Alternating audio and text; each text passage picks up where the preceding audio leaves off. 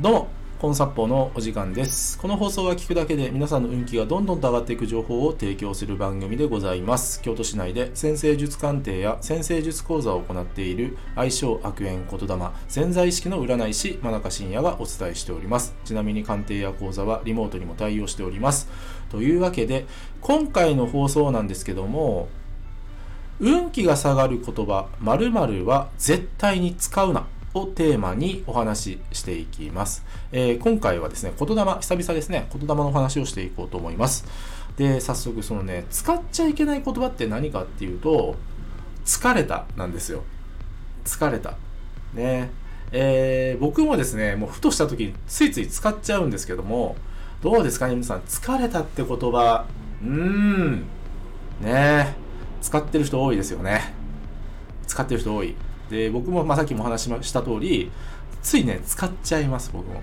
つい使っちゃうんですけどもけどねやっぱりはって気づくわけですよ。あ疲れたって言葉使うと運気下がると思って。ね。でまあもちろんですね。まあ日々生きているとですね。すいません、えーまあ、体がしんどい時もあるわけですよ。ね、それはもちろんあるわけですよ。ね、お仕事が忙しかったり、家事が大変だったりね、そういったことは皆さん日々起こるわけですよ。ってなった時にですね、どういう言葉を使うといいのかっていうことなんですよ。ね。それはですね、充実しているですね。充実している。ね。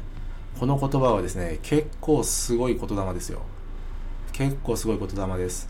あのね、僕はよく潜在意識の話はするんですけども、ね、この充実しているっていうことがですね、口癖になっていると、本当に充実できるようなことが起きるんですよ。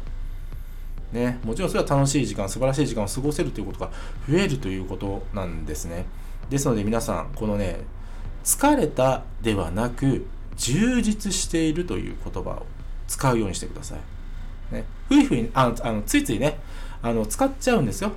うん、疲れたって言葉をね。けどその時はですね、言い直すんですね。ああ、違う違う違うと。ね、充実していると。私は今充実しているという言葉にね、置き換えて、ぜひ日々、えー暮らしていってください。